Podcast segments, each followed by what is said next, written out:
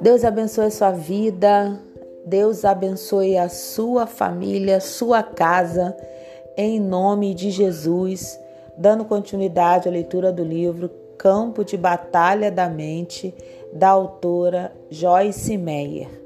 O descanso de Deus. Ah, nosso Deus, acaso não executarás tu o teu julgamento contra eles?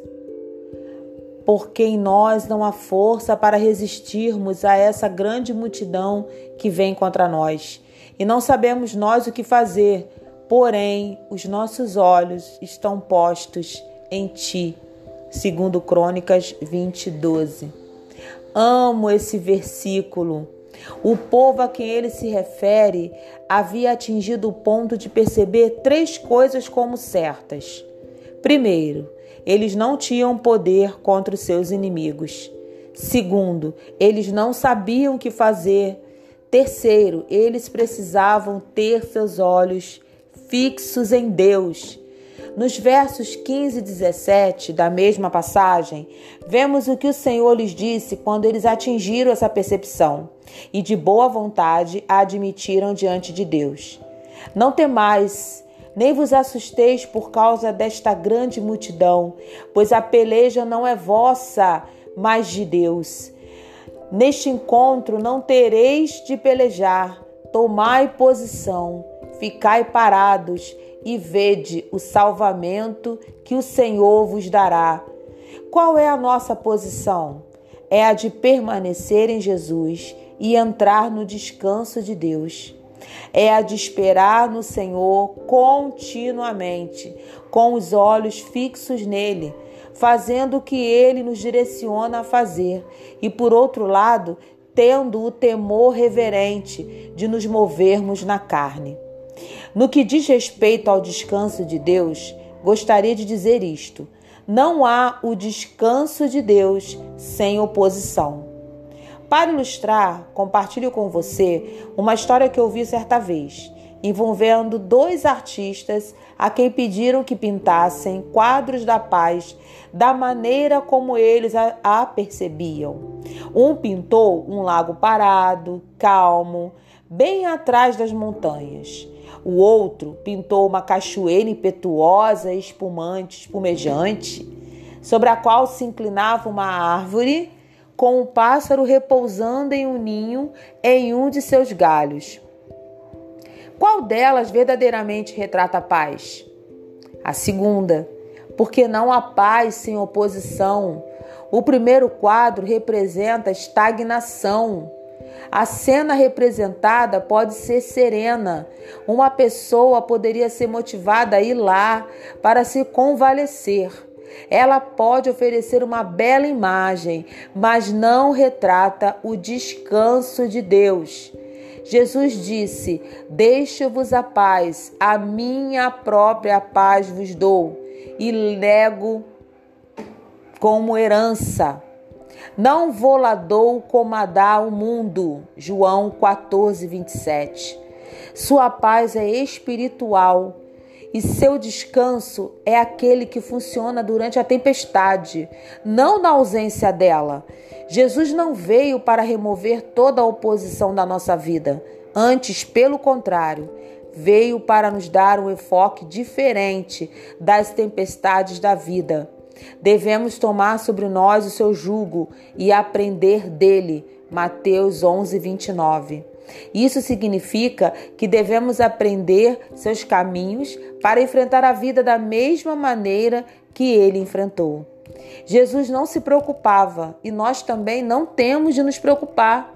Se você está esperando não ter nada com que se preocupar para parar de se preocupar, então provavelmente eu devesse lhe dizer que você terá de esperar um longo tempo, porque esse tempo pode jamais chegar. Não estou sendo negativa, estou sendo honesta. Mateus 6,34 sugeriu que não nos preocupássemos com o dia de amanhã, porque cada dia terá suas próprias e suficientes preocupações. O próprio Jesus disse isso e ele certamente não era negativo.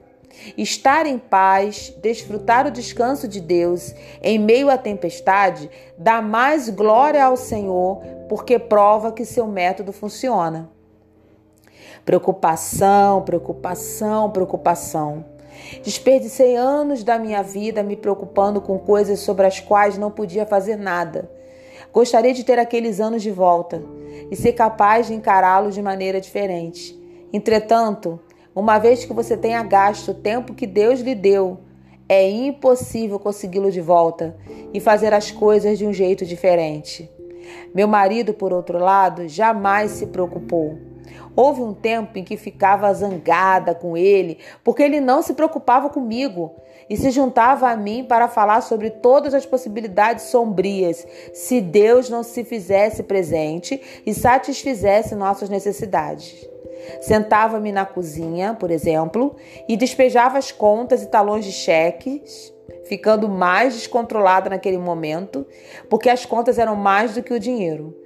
Dave ficava no cômodo próximo, brincando com as crianças, vendo televisão, enquanto elas pulavam-lhe nas costas e punham-lhe punham rolos no cabelo. Lembro-me de ter lhe dito um, em tom desagradável: por que você não vem aqui e faz alguma coisa em vez de ficar brincando enquanto tento resolver esta bagunça? Quando ele respondia: O que você quer que eu faça? Jamais podia pensar em outra coisa. De Deixava-me irritada o fato de que ele ousasse se divertir enquanto eu estava enfrentando uma situação financeira tão desesperadora.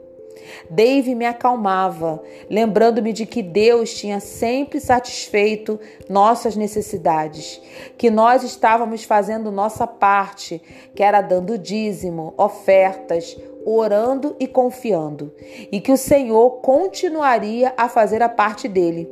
Devo esclarecer que Dave estava confiando enquanto eu estava me preocupando.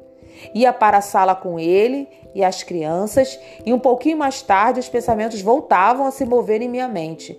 Mas o que vamos fazer? Como vamos pagar essas contas? E se então veria todos esses desastres na tela de cinema da minha imaginação.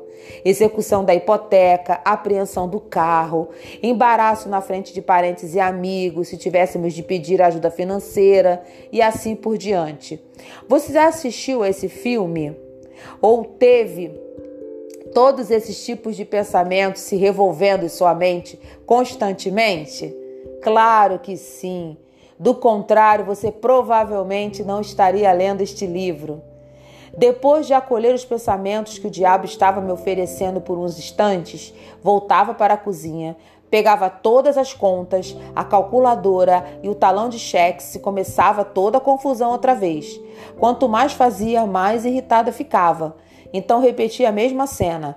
Gritava porque Dave e as crianças estavam se divertindo, enquanto eu estava carregando toda a responsabilidade. Na verdade, o que estava experimentando não era responsabilidade, era cuidado, algo que Deus havia me dito especificamente para lançar sobre ele. Olho para trás e vejo que desperdicei todas as, aquelas noites que Deus me deu nos primeiros anos do meu casamento. O tempo que ele nos dá é um precioso presente, mas eu o dei ao diabo. Seu tempo é seu mesmo. Use-o com sabedoria. Você não passará por esse caminho outra vez. Deus satisfez todas as nossas necessidades e Ele o fez de diferentes maneiras. Ele jamais nos desaponta, uma única vez sequer Deus é fiel. Aleluia.